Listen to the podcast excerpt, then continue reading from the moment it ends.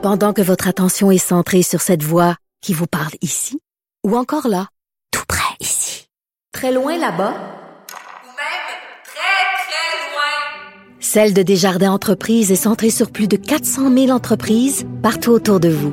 Depuis plus de 120 ans, nos équipes dédiées accompagnent les entrepreneurs d'ici à chaque étape pour qu'ils puissent rester centrés sur ce qui compte, la croissance de leur entreprise.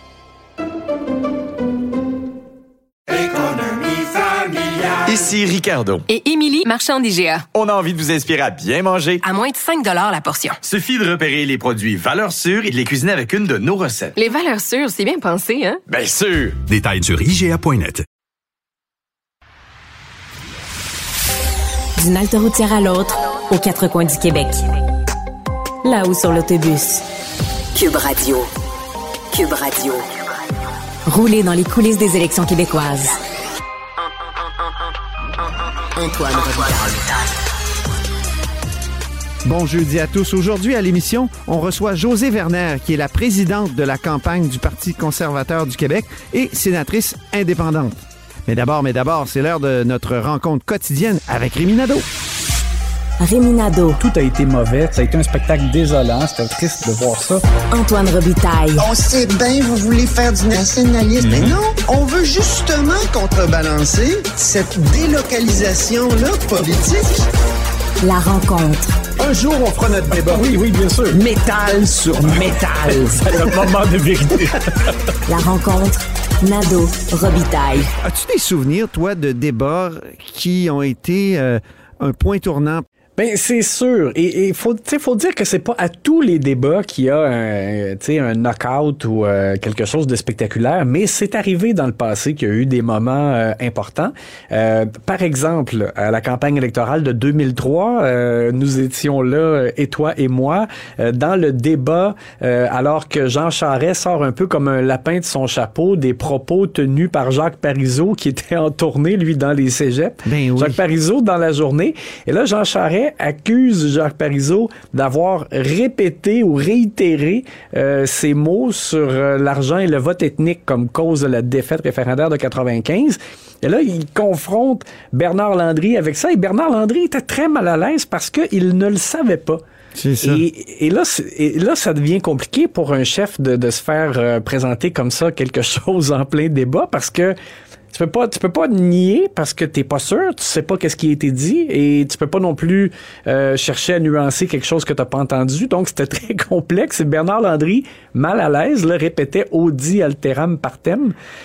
Et ça avait mal paru. Il y y avait, il y avait eu l'air vraiment déstabilisé et Jean Charest, étant une bête politique, euh, avait senti, je pense, l'odeur du sang et là, il en profitait pour vraiment là, euh, aller là-dedans et insister. Alors, ça avait duré plusieurs jours après. hein. Il y avait eu des points de presse là-dessus. euh, euh, Oui, et et Bernard c'est vraiment un, vraiment, comment dire, un fait saillant du film euh, À hauteur d'homme Oui, et je, Labrec. et- et je me rappelle qu'à cette époque-là, ça avait été aussi un peu compliqué de savoir qu'est-ce qu'il a dit exactement, parce que dans ce temps-là, on, on peut pas se fier à, à la lecture de, de Jean Charest. Il faut savoir qu'est-ce que Jacques Parizeau a, a prononcé comme mot exactement, et- Mhm. et il y avait pas les, il y avait pas de tournée de, de médias là, avec lui là, au Cégep. Donc, euh, ça avait été un moment ça assez euh, important. Et, et, et au dernier débat, celui de 2018, ben, on se rappelle aussi euh, de Jean-François Lisée qui a, qui a comme commis un faux pas. Ça, c'est comme une attaque qui se retourne contre la personne qui l'a qui l'a Ben fait. oui. C'est-à-dire que Jean-François Lisée avait choisi d'avoir un autobus coloré, là, euh, tu sais, un peu peace and love, euh, euh, pour donner une, euh, un ton positif à sa campagne. Et euh, il faisait même des publicités avec de l'humour hein, à ce Oui. moment-là. Puis là, Tout en, étrangement, tout en disant sérieusement. oui, c'est ça. Puis là, étrangement, au débat, C'était assez bon d'ailleurs. Puis les- dans les autres débats, il avait très bien performé. Mais là, il arrive Mais- au face-à-face, puis il, il s'en prend tellement à Manon Massé. Puis tu sais quoi? Cette nuit, j'ai fait de l'insomnie. Puis je me suis dit, ah, je vais regarder le débat de 2018. oui, parce que là, c'était un bloc, c'était un bloc qui était sur la santé, si je me rappelle bien. exactement. Et là, donc, ça avait l'air complètement hors propos. Jean-François Lisée qui essaye de déstabiliser Manon Massé en lui disant, mais c'est qui le véritable chef de Québec solidaire?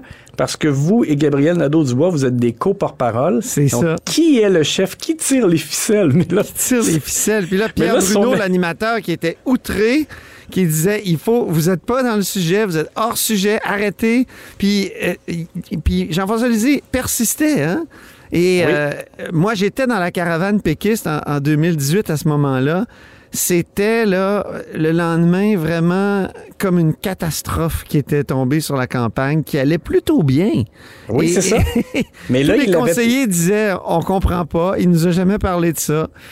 C'est Euh, ça. Et là, il, il avait paru agressif et ça avait vraiment joué contre lui. Et, et c'est ça aussi. Moi, je pense que les, les chefs doivent prendre note de ça aussi un peu et faire attention. Tu sais, aussi, c'est comme quelque Il est chose... commentateur maintenant, hein, Jean-François Oui. Lisée, et la question lui a été posée tout à l'heure à la télé. J'ai entendu Sébastien Beauvais de Radio-Canada lui dire quel conseil vous donnez à, Paul Saint-Pierre Plamondon? L'avez-vous conseillé? Jean-François ça a vraiment fait beaucoup d'autodérision en disant oui, j'ai essayé de lui dire d'attaquer un chef de façon complètement hors sujet, mais là, Paul Saint-Pierre Plamondon m'a dit qu'il rentrait dans un tunnel puis qu'il m'entendait plus. Mais je, je doute pas de... Monsieur Lisée est capable d'autodérision, Ah en oui, effet. vraiment, oui. Et, et j'allais dire aussi, Antoine, moi, je pense que les chefs aussi doivent faire attention à quelque chose, c'est que tu peux faire mal paraître un adversaire si tu lui poses une question euh, à laquelle il est censé avoir la réponse et qu'il ne l'a pas. Tu sais, par exemple, euh, Bernard Drainville, j'ai entendu dans un débat à la radio Oui. euh, avec les candidats, candidates de Lévis, il, il- il a déstabilisé la candidate du Parti conservateur parce qu'il lui a demandé c'est quoi le taux de chômage à Lévis ça, et elle n'était pas capable de le dire. Alors ça ça, ça, ça, ça peut faire mal paraître. Par contre, si tu joues un peu comme ça, génie en herbe, puis la personne a la réponse, ben là, tu lui, tu dans le fond, tu euh, augmentes la perception qu'elle a, euh, connaît ses dossiers. Donc, euh, ça, ça peut être une arme à double tranchant. Et, et un défi, c'est justement de ne pas avoir l'air agressif tout en attaquant. C'est vraiment un art difficile là, qui, est, qui est rarement réussi, je trouve, euh, attaquer comme il faut en débat. Oui, moi je pense que la. Surtout par exemple, mettons qu'on prend François Legault, qui, qui, a le plus à perdre, qui est en avance, qui, va faire l'objet des attaques. Moi, je pense que lui doit avoir l'air euh, en contrôle, euh, garder justement le contrôle de ses émotions, euh, avoir l'air un peu au-dessus de, la mêlée et profiter des fois juste d'une réplique un peu comme en contre-attaque pour essayer de aussi montrer une faiblesse à un adversaire sans être continuellement, je dirais, à l'offensive. C'est, je pense que c'est la meilleure façon. T'sais, si tu es capable des fois de faire une petite réplique euh, qui fait mal à l'adversaire, ça peut être suffisant Oui. euh, sans que ce soit là, une attaque soutenue euh, constamment. là. Donc, c'est l'art du dosage, hein, je pense. Et Exact. je pense que le défi de Dominique Anglade, ça va avoir l'air juste, c'est- c'est-à-dire, ça va être de ne pas avoir l'air trop agressive. Exactement, pour Dominique Anglade et je pense un peu l'ensemble des, euh, des chefs des partis d'opposition. En même temps, ils doivent essayer d'être inspirants avec leur propre carte, avec leur propre couleur, parce Ouais. qu'ils ont quand même des propositions euh, qui leur sont propres. Euh, et quand même euh, démontrer des lacunes euh, du gouvernement en place, mais sans, sans avoir l'air trop agressif. Je pense qu'effectivement, c'est ça. C'est question de dosage. Et tu sais que, bon, dans, dans mes tournées, là, euh, Oui. ça fait une, une couple de semaines là, que je, je vais à la rencontre des gens. Puis il y en a qui m'ont soulevé ça. Il y en a qui m'ont dit, je vais regarder le débat. Et euh, moi, j'aime pas ça là, quand c'est des querelles puis que les, gens se crient après. Euh, J'espère que les, les chefs vont euh, euh, vraiment mettre de l'avant leur personnalité et leurs propositions. Pour Gabriel Nadeau-Dubois, il y a un défi aussi. Hein? Il a quand même juste 32 ans. C'est comme, c'est comme euh, l'adolescent dans, dans le groupe et il postule pour le poste de premier ministre. Le plus jeune qu'on a eu jusqu'à maintenant dans l'histoire, il avait 37 ans. Moi, je pense que ça, c'est un défi pour lui, malgré tout. Là. Oui, moi je pense que comme tu dis, il, il doit se montrer crédible. Il doit montrer qu'il est dans la cour des grands, qu'il est à sa place dans, dans ce, ce groupe euh, select et, euh, et essayer d'élargir aussi, de profiter de cette magnifique tribune pour élargir un peu la base euh, de militants durs de Québec solidaire parce que on le voit là, QS a un potentiel de progression, mais ça, ça progresse justement peu, dans, dans, les intentions de vote, dans les sondages. En même temps, bon, ils, ils pourront toujours répliquer que d'une élection à l'autre, ils ont toujours plus de députés. C'est ça. Il- il- bon, et alors oui, il y a une progression, mais euh, on sent que c'est comme dans certains secteurs, par exemple au Québec, euh, qui sont euh, comme s'ils avaient atteint déjà, on dirait, une espèce de plafond. Alors, il, il doit faire aussi, il doit être conscient qu'il doit euh, euh, faire éclater ce plafond-là. Éric Duhem, euh, c'est sûr qu'il va essayer de jouer la victime, peut-être, mais c'est c'est pas la meilleure rhétorique. Je pense pas parce que les gens qui sont déjà très pro du M, ils vont être pro du M euh, de toute façon. Euh, alors, je pense pas qu'il a avantage ce soir à, à faire un spectacle puis à se montrer outré, par exemple, de, des, des textes qui ont été faits sur lui, euh, sur ses taxes impayées, puis avoir l'air de, de la victime. Moi, j'ai vraiment l'impression que euh, jouer ses cartes intelligemment pour lui, ce serait vraiment d'insister sur des idées euh, qui lui permettent de se démarquer. Oui. Euh, on- Puis il y en a beaucoup souvent parce qu'il se démarque sur à peu près toutes les. Oui, c'est ça, les parce sujets. qu'il est, il est souvent sur des terrains où ne vont pas les autres, donc il a l'occasion de montrer, nous, on est vraiment différents. Et, et, et ça aussi, je l'ai remarqué en, en parlant aux gens dernièrement, je, je constate quand même qu'il y a des gens qui sont pas pour la CAQ, mais ils, ils se tournent vraiment pas automatiquement vers Éric Duhem. Là, je te dirais même, euh, c'est loin d'être acquis. Il y en- a qui disent, ah, mais lui, je l'aime pas. Donc, ça sera pas la CAQ, mais ça sera pas Duhem, certain. Mais, mais peut-être qu'il a l'occasion de charmer davantage, euh, lui aussi, donc, en, en présentant euh, des idées et en n'ayant pas l'air seulement d'être là pour pourfendre la gestion de la pandémie. Et quant à Paul Saint-Pierre Plamondon, il va falloir qu'il existe. Oui, ben lui, c'est ça. Il va se trouver dans les. Moi, j'ai l'impression que dans les duos, là, dans les face-à-face, les autres chefs vont essayer de, de l'ignorer ou s'en servir comme une espèce de, de, de bande au billard. Là. Tu sais, quand tu fais. un- quand tu fais. Quand, quand tu veux juste faire un petit ricochet. Ouais, c'est ça. Ben moi, je pense effectivement qu'il va être un peu ignoré des autres. Et lui, là où il a peut-être une possibilité de gain, c'est d'essayer de, de réamadouer ou de charmer des gens qui ont un fond souverainiste, mais qui ont bon euh, sont devenus désabusés, se sont tournés vers un parti nationaliste, la CAQ. Il y a peut-être un- une chance pour lui d'essayer de ramener au bercail des, des bleus là. Ben oui. Euh, moi, je pense que c'est l'objectif qu'il doit se donner. Euh, parce que sinon, pour le reste, les, les, les convaincus purs et durs de, de la souveraineté, mais je pense pas qu'il a vraiment à faire une grande démonstration là-dessus. Ils sont déjà derrière lui, là, ceux qui restent. Merci, Mais- Rémi.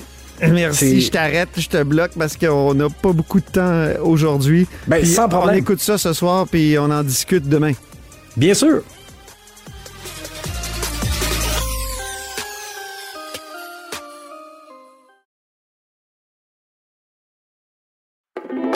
Antoine Robitaille.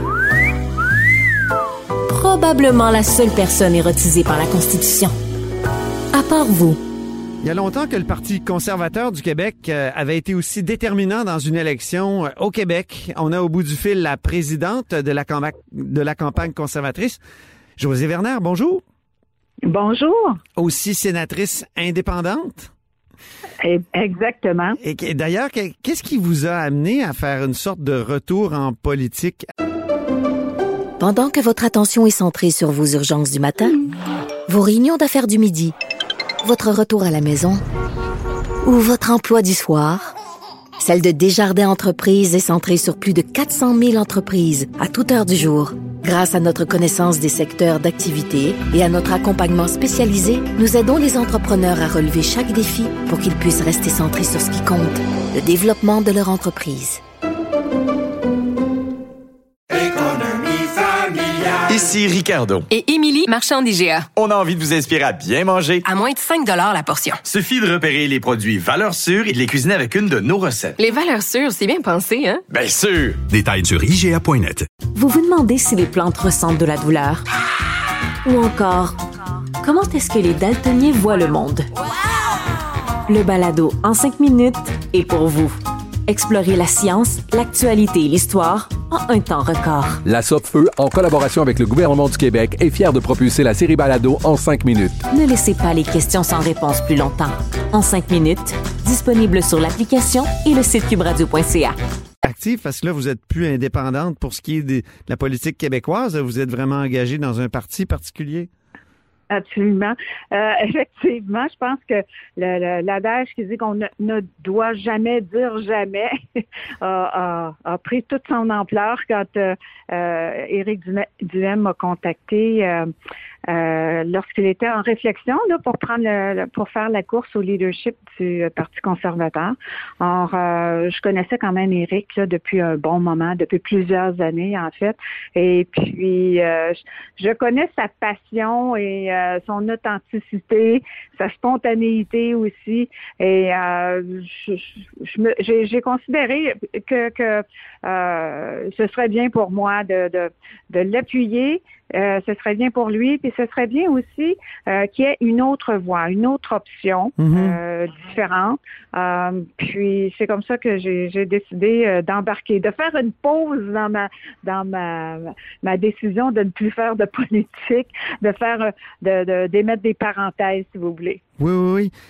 Moi, ça m'a surpris un peu parce que je me souvenais que vous aviez appuyé Geneviève Guilbeault en Exact. 2017, donc la caquiste, lorsqu'elle s'était fait élire là, dans la fameuse partielle qui a, qui a- qui a tout lancé pour euh, la CAQ. Euh, Mhm. Donc, est-ce que vous avez, vous, vous reniez cet engagement-là?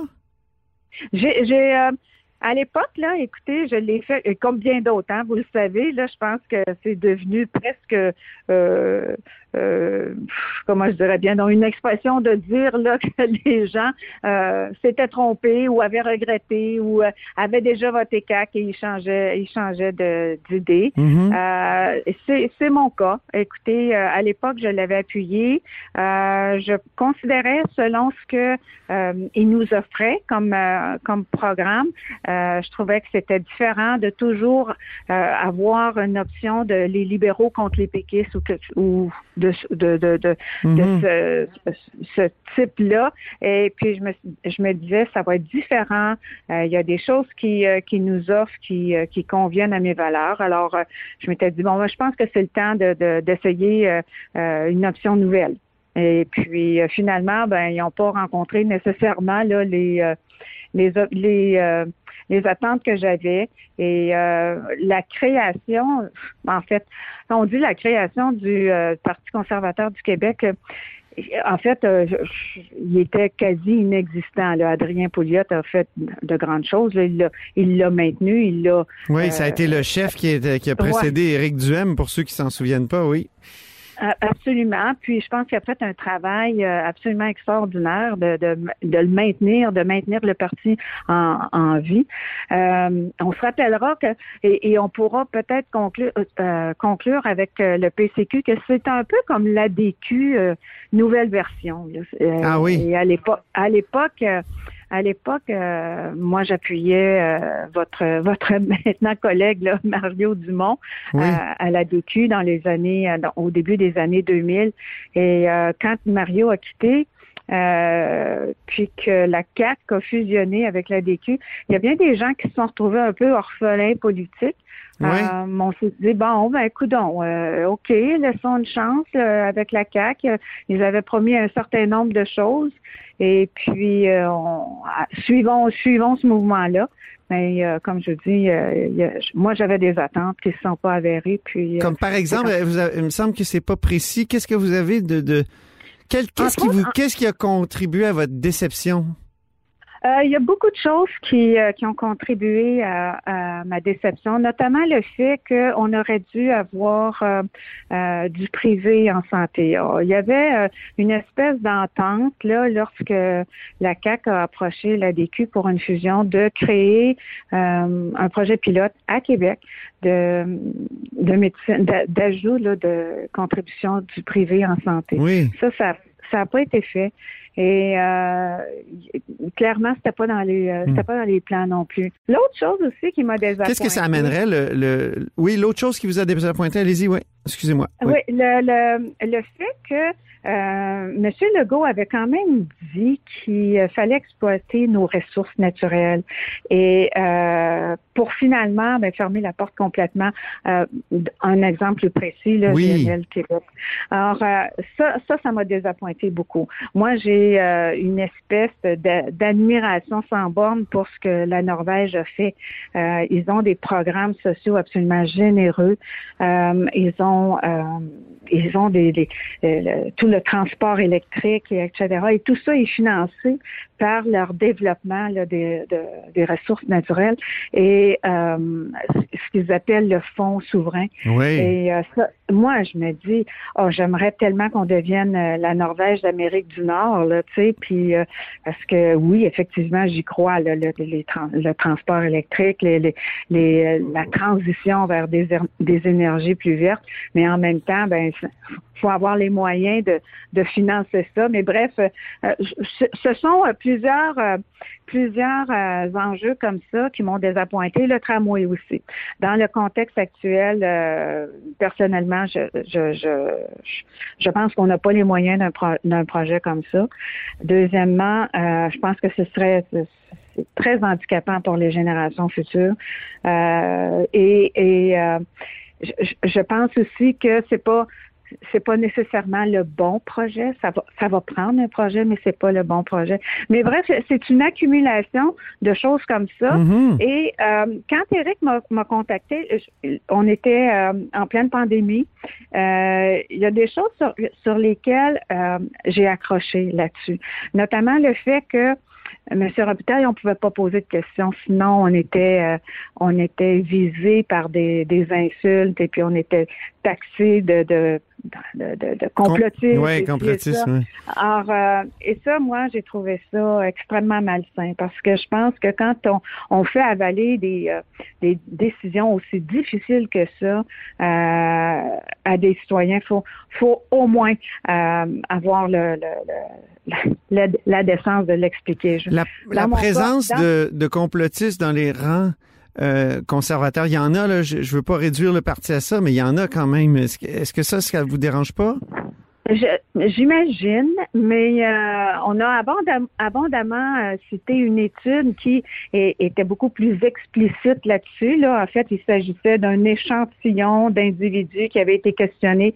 Et puis fi- finalement, quand on, on regarde l'étude euh, plus en profondeur, là, il y aurait des, des complotistes chez, euh, chez, les compl- chez les conservateurs, mais il y en aurait dans les autres partis aussi. Oui. Et euh, alors, vous savez, on vit dans un monde où euh, ben les gens normalement sont libres et puis euh, ils ont des pensées que moi je partage pas, et bien entendu, mais euh, ils sont libres d'être membres de, de formations politiques et puis euh, ou de participer ou d'être sympathisants. Puis comment on fait pour surveiller euh, pour surveiller ça? Puis euh, euh, questionner les gens. Ok, vous êtes ici, mais c'est quoi vos opinions? Euh, Ouais. Je pense que je, je pense que euh, c'est le, le je dirais le prêt à payer d'une démocratie où on, on revendique la liberté de penser et de parler des individus.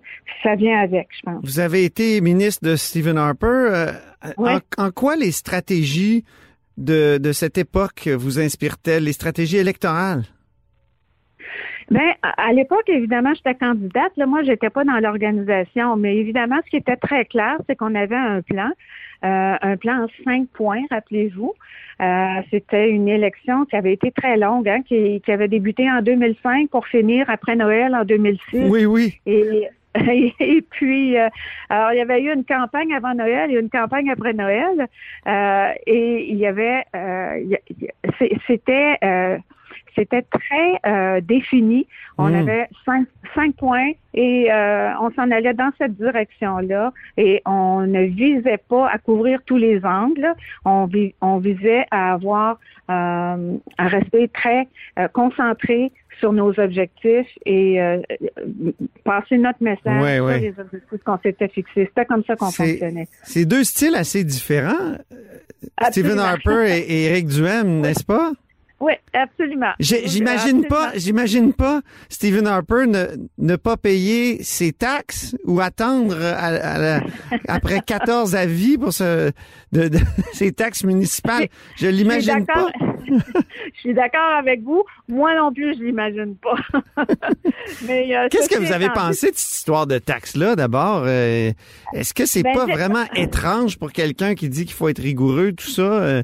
Est-ce que c'est une prise de position, je sais pas, moi, euh, anti-État, que de dire je vais les faire niaiser jusqu'à la dernière... euh, je- Euh, ouais, non. limite? Ce que j'ai ce que j'ai compris de l'histoire, et puis c'est vous-même d'ailleurs qui l'avez écrite, là, euh, c'est que c'est un ami qui l'a dépanné. Oui. L'ami en, l'ami en question. euh, Mais il a été averti l'évidence- quat- 14 fois par lettre recommandée, entre autres. euh, donc, M. Duhaime devait être au courant. Puis ensuite, il y a ses Non, taxes à lui qui est en retard. Puis ensuite, il y a Vidéotron, il me l'a dit. Il y a, il y a- il y a Hydro. C'est comme une espèce de pattern. Euh, ouais, faut, faut faire attention parce que je pense que ça s'échelonne dans le temps. Je pense, entre autres, que euh, l'histoire, notamment là, des factures d'électricité. Puis je vais être franche avec vous, j'ai suffisamment confiance en Eric que je, je lui ai pas posé de questions euh, pointues là-dessus. Euh, mais ce que j'ai lu là, c'est que notamment dans les factures d'électricité, là, c'est que les, les, il avait fait les paiements, mais ils n'étaient pas dans le bon compte. Ah, c'est ça. Alors, alors ça, c'est ça, il l'a bien expliqué. Et ça, je pense que c'est des erreurs qui peuvent qui peuvent arriver là euh, pour le commun des, des mortels. Là. Euh, pour ce qui est des, des, euh, des taxes municipales, là, je comprends que l'entente, c'était que l'ami, Monsieur l'ami, Oui. devait s'occuper de ça. Et euh, ce que j'en comprends, c'est que quand les comptes de taxes ou les avis entraient, euh, Monsieur Duhem n'était pas informé de ça. Ah bon. Euh, alors, euh, c'est je comprends de l'histoire. Puis l'autre chose qui est importante de préciser, M. Robitaille, parce que j'ai posé, la, évidemment, l'histoire a duré tellement longtemps que je, je- de dire que j'ai pu, je- que j'ai pas posé de questions, non, euh, euh, c'est faux. Là, j'ai fini par poser des questions. Puis Ah. lui, il m'assure là, et dit, j'ai jamais signé un courrier Recommandé. comme co- recommandé. OK. Alors, je sais pas d'où ça vient. À un moment donné, vous savez, ça me fait penser un peu à l'histoire, là, tu sais, de la grenouille. euh, la, la, t'es malade, là, il y avait quelque chose de vert, et puis là, ça, ça a fini que t'as été malade parce que t'avais avalé une grenouille, là, mais euh, Ah, OK. c'est- c'est comme ça a comme grossi euh, euh, exagérément, je pense, cette histoire-là. Mais ceci étant dit, il en a pris la responsabilité. Euh, il est conscient. Euh, je dois dire à sa décharge parce que je le suis depuis deux ans, là, euh, comme faux. Euh, il a passé, je pense, les deux dernières années dans sa voiture. Ouais, ouais. Honnêtement, je ne sais pas s'il y avait un domicile fixe finalement. Euh, il a parcouru partout la province à plusieurs reprises parce qu'il fallait Ouais. faire énormément pour le parti. Il fallait créer des associations. Après ça, éventuellement, il a fallu Ah, euh, tenir un congrès, faire... euh, Hmm. Vous savez, là, on- Éric a pris un parti à, Ben oui. à peu près à zéro. Alors, euh, à sa décharge. Mais je pense que... je En, pense en que terminant, je voulais juste leçon. p- poser, parce qu'il nous reste peu de temps, Pierre Poilievre à la tête du Parti conservateur, ça vous dit quoi? Ben écoutez, moi je suis plus membre de ce parti-là depuis déjà euh, plus de cinq ans, ça va six ans. Je pense que je suis euh, devenue indépendante. Écoutez, il y, a eu, il y a eu une course à la chefferie. Euh, ce que je comprends, c'est qu'il y a une victoire relativement euh, euh, éclatante là, et euh, je souhaite que tout le monde se rallie. Maintenant. Euh, je pense que euh, je, je leur souhaite évidemment de trouver un terrain d'entente parce que ce que je comprends, c'est qu'au Québec, il y avait peu ou pas d'appui là, Hmm. euh, parmi la députation. Mais ben, tant mieux, tant mieux. Ils ont ils ont un chef. Espérons qu'ils vont pouvoir faire un bout de chemin comme ça parce que c'est quand même le troisième chef en quelques années seulement. Là. Merci beaucoup, José Werner. Ça fait plaisir. À la prochaine. Oui, présidente de la campagne du Parti conservateur euh, du Québec et sénatrice indépendante.